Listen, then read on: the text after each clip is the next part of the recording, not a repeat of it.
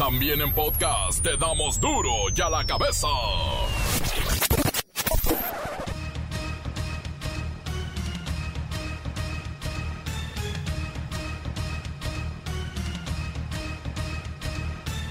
Lunes 23 de noviembre del 2020, yo soy Miguel Ángel Fernández y esto es duro y a la cabeza, sin censura.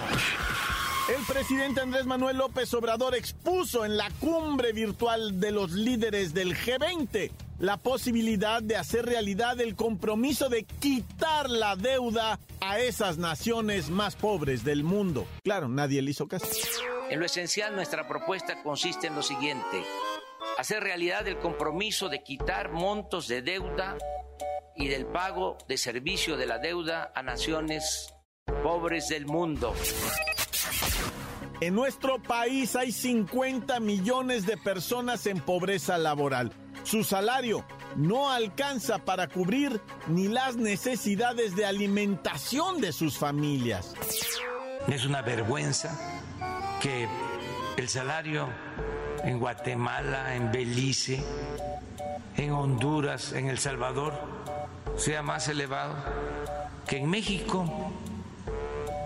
Es una vergüenza que esté más elevado el salario en China que en nuestro país. Hace 20 años no era así.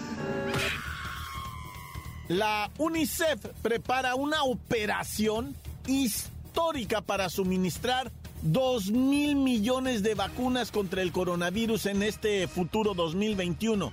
Es la operación más grande que se ha registrado conjuntamente en la humanidad. Ahora sí es de todos para todos. Insiste el gobierno federal que ahora le toca a la iglesia evitar los tumultos en las fiestas guadalupanas del 12 de diciembre y ya, ya reaccionó el episcopado mexicano. ¿Cómo nos fue en el buen fin? Todo parece indicar que se logró superar la meta, pero no lo que se vendió el año pasado, 2019, no. Pero sí más, poquito más de lo que se esperaba vender con pandemia. En Guatemala se pone feo. El gobierno aprobó un presupuesto a modo que endeudaba al país y reducía los dineros para proyectos que beneficiaban a la gente. Y tómala. El pueblo se levantó y quemó el Congreso. Así. Autodefensas michoacanas destruyen las carreteras para que el crimen organizado no pueda pasar y someterlos. De verdad, destruyeron sus carreteras para que no los alcance la mafia. Bueno, el reportero del barrio nos explica cómo es esto. En los deportes, la bacha y el cerillo tienen lo que será una liguilla de lujo. Se dio el clásico de clásicos, Chivas América en los cuartos de final. Comencemos con la sagrada misión de informarle porque aquí no explicamos las noticias con manzanas, no, aquí las explicamos con huevos. Llegó el momento de presentarte las noticias como nadie más lo sabe hacer. Los datos que otros ocultan, aquí los exponemos sin rodeos. Agudeza, ironía, sátira y el comentario mordaz. Solo en duro y a la cabeza. ¡Arrancamos!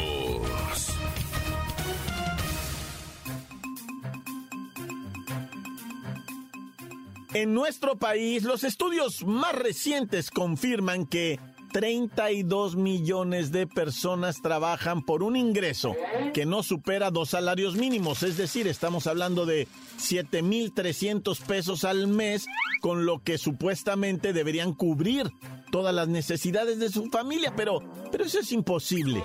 Hoy por la mañana el presidente López Obrador dijo que era una vergüenza que el salario de otros países sea mucho mayor al de nuestros trabajadores.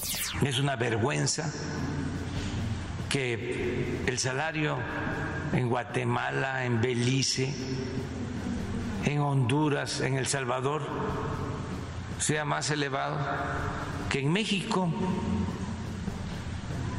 Es una vergüenza que esté más elevado el salario en China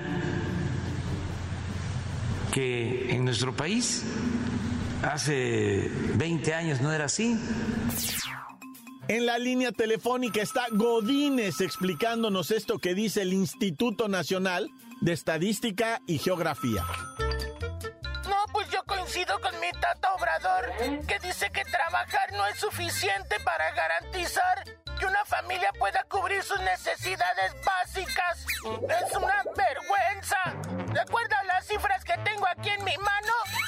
Tercer trimestre de este año, 44 de cada 100 integrantes de la población se encontraban en situación de pobreza laboral. Esto significa que su ingreso es insuficiente para comprar la canasta alimentaria. En el primer trimestre esa proporción fue de 35 de cada 100. O sea que no se necesita ser un genio para darnos cuenta la paliza que nos está poniendo la pandemia. Vaya término, pobreza laboral.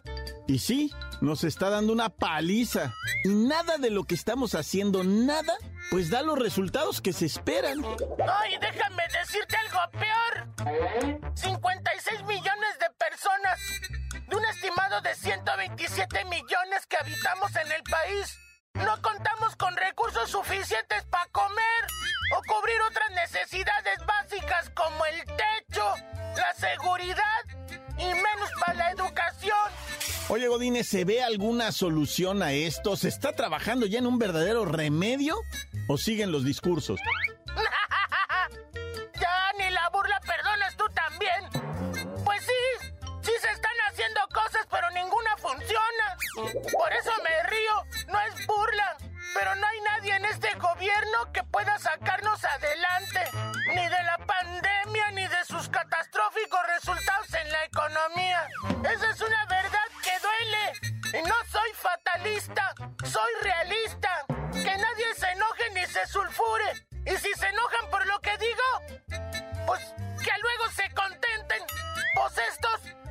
Ya, tú te estás sulfurando, Godínez. Mejor mira, déjalo por ahí y gracias por darnos tus obscuras noticias. Son tiempos difíciles y aún no se han recuperado esos 3 millones de plazas entre los asalariados, ni se ha regulado el trabajo de los informales, que ahora sí todo mundo dice los informales.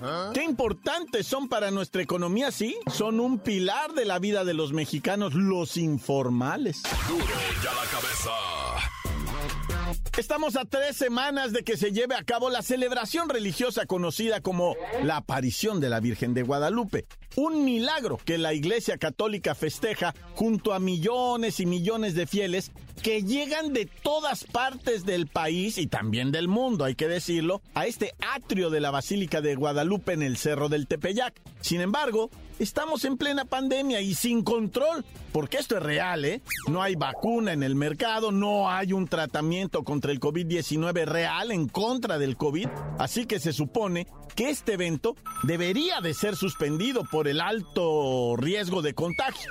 Pero vamos a ver qué dicen los encargados de esto. En la línea está Fry Chicken, eh, santo vocero de Dios. ¿Cómo está? Buenas tardes. Hola, hijo. Hola, digo, hijo. Quiero informar que debido a las condiciones sanitarias, hijo, que vive el país a causa del COVID, digo, del COVID-19, no nos permiten en esta ocasión celebrar a la Virgen, digo, a la Virgen de Guadalupe, hijo. No podremos peregrinar juntos a su santuario, hijo. Y por el bien de todo el pueblo mexicano, nos motiva a tomar, digo, nos motiva a tomar medidas de contención para evitar que el virus se propague, digo, se propague, con las graves consecuencias que eso traería, hijo. Ah, ok, entonces sí se suspenden las celebraciones en la Basílica de Guadalupe. ¿Y qué es lo que se le propone entonces a los fieles? De manera conjunta con las autoridades civiles, digo, autoridades civiles, hijo, hemos decidido que la insigne y nacional Basílica de Guadalupe permanezca cerrada del 10 al 13, digo, al 13 de diciembre, hijo. Por lo que invitamos a que los festejos guadalupanos se realicen en sus parroquias o en casa, hijo, digo, hijo, evitando aglomeraciones y con las medidas de sanidad correspondientes, hijo. A ver, esto quiere decir que piden a los feligreses no asistir a la basílica este 11 y 12 de diciembre. Es correcto, hijo, digo, hijo, nuestro festejo guadalupano será de forma virtual, hijo, que la basílica permanecerá, digo, permanecerá cerrada. Pero la insigne y nacional Basílica de Guadalupe ha preparado un amplio programa, digo, amplio programa de actividades, hijo, que podrán seguir a través de televisión abierta e internet, así como algunas, digo, algunas dinámicas, hijo, para participar de forma activa a la distancia. Los detalles del programa se encuentran, digo, se encuentran disponibles en la página www.virgendeguadalupe.org.mx. Hijo, digo, hijo. Excelente, Fry Chicken, muchas gracias. www.virgendeguadalupe.org.mx. Y por cierto, mañana a las 12 del día se va a llevar a cabo una conferencia de prensa para abundar en las medidas decididas y en las actividades que tendrá la Basílica para celebrar a la Virgen de Guadalupe www.virgendeguadalupe.org.mx. Encuéntranos en Facebook, facebook.com, diagonal duro y a la cabeza oficial. Estás escuchando el podcast de duro y a la cabeza. Síguenos en Twitter, arroba duro y a la cabeza. Siempre, siempre existe la oportunidad de volver a escuchar Duro y a la cabeza. Claro, están en el Facebook los podcasts, las grabaciones de cada uno de todos nuestros noticieros. Búsquelo. Facebook Duro y a la cabeza. Duro y a la cabeza. Y ahora es tiempo de escuchar al reportero del barrio y las autodefensas michoacanas. Bueno. Montes, alicantes, pintos. Oye, mi carnalito, una tragedia, ¿no? Allá en Cuernavaca, Morelos, eh, donde la eterna primavera impera por siempre, ¿verdad? Pues te platico, socio primo hermano, que lamentablemente, ¿verdad? En un carrito, un Centra, ¿verdad? Que esta familia utilizaba como taxi de aplicación, le dicen ahora, ¿verdad? El taxi de aplicación. Bueno, pues eh, iba padre e hijo. El maitro de 46 abriles y el morrillo 19 añejos. Cuando por un costado, cuando ellos circulaban, se les empata otro mueble de desconozco qué tipo color de carro, la verdad. Y desde adentro se accionan las armas de fuego. Pam, pam, pam, pam, pam, pam. El automóvil, el taxi este, ¿verdad? Se impacta y heridos dentro están los dos cuerpos. Cuando llegan los socorristas, ¿verdad? A brindarles pues las atenciones, descubren que el padre está aún con vida, se lo llevan, pero el muchacho, debo decirte que neta falleció, Tenía impacto en el cráneo, impacto en el tórax, ¿verdad? Y pues pues eso le arrebató la vida lamentablemente, ¿no? Y poniendo de nueva cuenta Cuernavaca, ya sabes, ¿no? Hijo.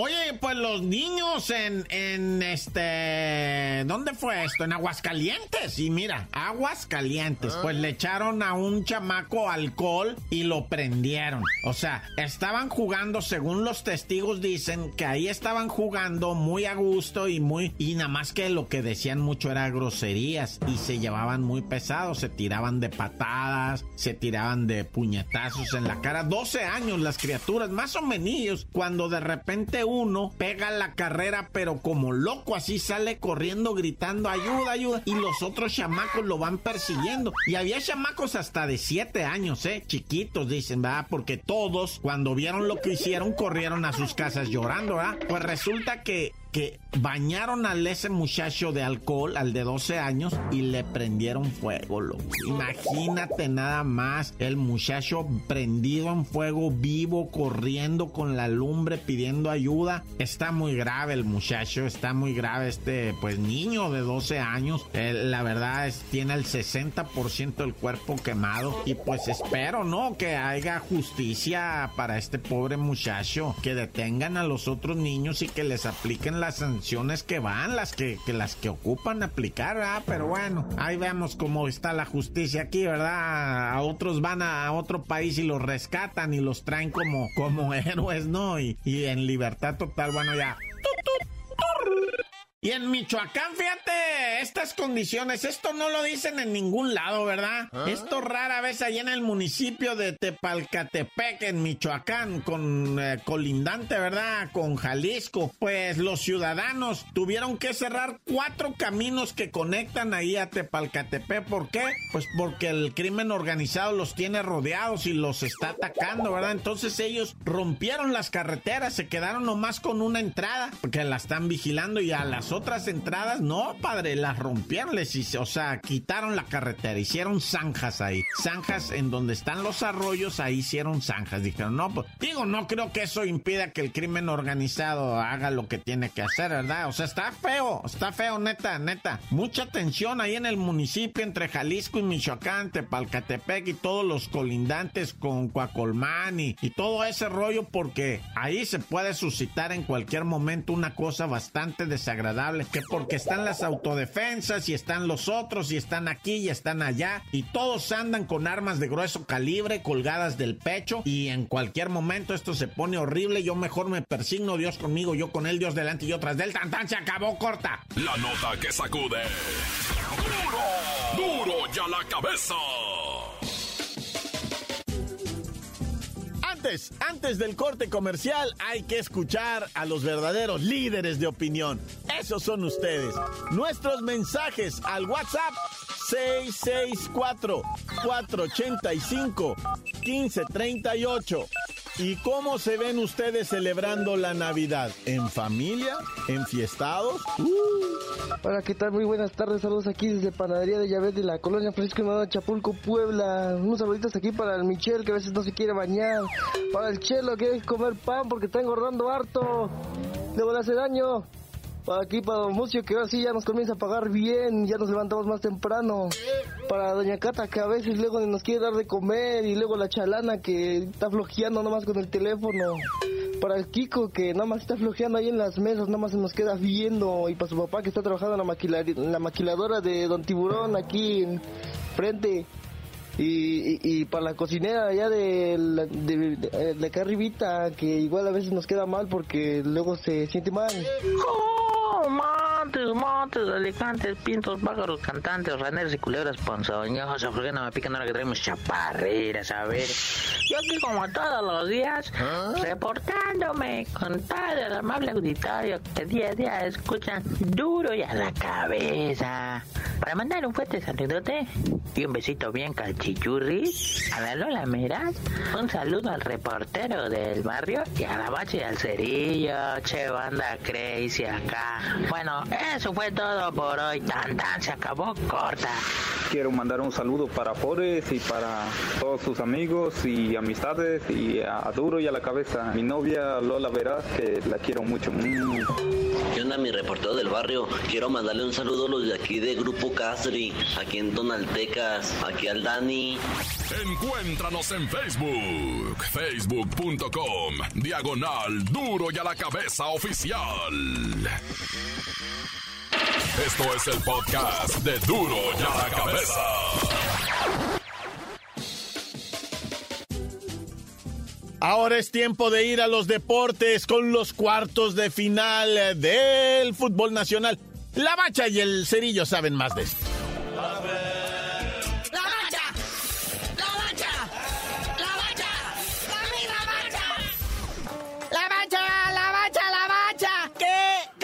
de repechaje tuvimos donde las sorpresas nos hicieron esperar. Santos Laguna su casa. Esa fue la primera sorpresita de este repechaje, ¿da? Nadie lo esperaba, nadie lo sentía. Santos ya se hacía de qué lado. Porque mira que Pachuca fue eh, fuertemente golpeado por esto del COVID. Completaron el cuadro ahí como pudieron. Pero mira la sorpresa nada más. 3-0 a Santos Laguna en su casa. ¿Y qué tal las Chivas? En duelo de rayados. Nos falló el pronóstico, sinceramente, lo reconocemos. Pocas veces nos ha ocurrido, pero en esta ocasión le veíamos mayor posibilidad a un Necaxa que venía a aceitadito, motivado, concentrado, pero se enfrentó al chiverío, que ya saben, la casaca de las chivas pesa y quién sabe, ¿no? Sí, Necaxa que venía con cinco partidos seguidos sin perder, todos ganados, y pues ni modo, la chiva es la chiva, así como dice el buen cerillo, y ahí quedó el resultado. Pero ¿qué tal el domingo? Mi Guiñac, en tres minutos con la mano en la cintura ya tenía 2-0 al Toluque. Ahí no hubo sorpresa, todo se esperaba, Dios Toluca, váyanse a soplarle a su infierno, porque la verdad estuvo así como que la campaña medio triste, ¿no? Y Tigres pues ahí haciendo la tarea, despacito, pero los que sí, ¿eh? Frustradísimos, el campeón Monterrey, cállate la franja,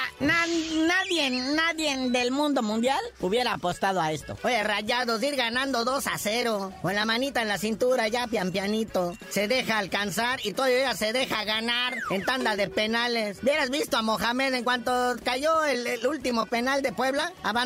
Se fue corriendo ligeramente, así como que iba flotando en el aire, salió corriendo al vestidor. Creo que ya abordaba avión para sus vacaciones allá a Argentina. Sí, mi mojamón adorado, se veía realmente frustrado, desesperado, angustiado. O sea, es que ir ganando 2 por 0. Pero bueno, ya estás fuera, campeón. Se busca. Ahí está la corona vacante. ¿Quién le va a pasar? Comienza lo que vienen siendo ahora sí la liguilla, los cuartos de final. ¿Cómo quedaron, muñeco? Pues ahí está el León que quedó pues, como super líder. Va contra el Puebla. Que fíjate, de alguien que en la tabla general estaba en la posición 12, tiene grandes posibilidades de eliminar al super líder. Se dan casos. Cuanto y peor que están, mira, las cábalas, ¿no? La primera, pues eh, la maldición del superlíder. La segunda, el caballo negro. Le toca a Puebla hacer el caballo negro, le toca al Puebla hacer la sorpresa y le toca al Puebla que se cumpla el adagio de que el caballo negro saca al superlíder. ¡Ay, güey! Imagínate a alguien que quedó en la posición 12 en la tabla general todo el torneo puede quedar campeón. Ay, no, fútbol mexicano. Pero bueno, la otra llave, el Pumas que quedó en segundo lugar va contra el noveno de la tabla que es el Pachuca. Equilibrado en fuerzas es mi único comentario. Pero ¿qué sigue de ahí, papel? El clásico de clásicos. Mira, todo se acomodó bonito, ¿no? Para que quedara este América Chivas. América que quedó en tercer lugar de la tabla general y Chivas que quedó en el séptimo. Eh, pues se puede esperar algo bonito en este clásico nacional, que ya saben, ¿no? Estos cuartos de final sí son a ida y vuelta. Y pues mira lo que son las cosas ante la espectacularidad y que todos prometen algo de los cotejos, pues este Cruz Azul Tigre se vuelve grisáceo. No más para los que apoyan ambas escuadras se volvió interesante porque pues mira, el clásico ahí está, ¿verdad? Ese por sí solo. Pero el Puebla contra León pues eh, tiene su expectacionamiento de lo que viene siendo pues, ser el primero contra el último, ¿no? Y luego está el Pumas Pachuca con el morbo del COVID, de las escuadras alternas, etcétera, etcétera. ¿Y el Cruz Azul Tigres qué? Pues nada más ver el duelo del cabecita contra el Guiñac puede ser la promesa. Pero el Tigre es cliente de la máquina, muñeco, ¿eh? De una vez te advierto. Tigres batalla para ganarle a la máquina y pues esperemos que siga siendo el caso, ¿verdad? Ya respecto a los horarios de los cuartos de final, no tenemos horarios oficiales ya asignados, pero pues León, a ser el mero manda más de la tabla general, elegiría jugar miércoles y sábado. Pumas estaría el jueves para jugar el domingo el, partido de vuelta al mediodía y en CU. Y el clásico nacional se definiría en domingo en la noche y Cruz Azul cerraría el sábado en su casa.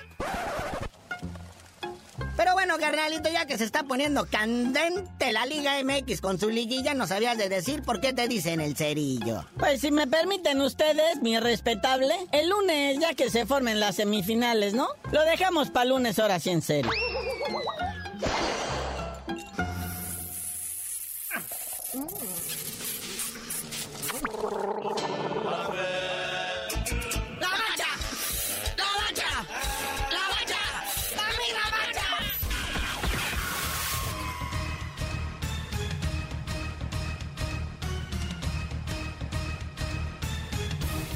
Por ahora hemos terminado. No me queda más que recordarles que en Duro y a la cabeza no le explicamos las noticias con manzanas. ¡No! Aquí las explicamos con huevos. Por hoy el tiempo se nos ha terminado. Le damos un respiro a la información, pero prometemos regresar para exponerte las noticias como son. Duro y a la cabeza es Miguel Ángel Fernández, Arturo González, Evi González y la producción de Luis González, el señor X. Una producción original de MBS Radio.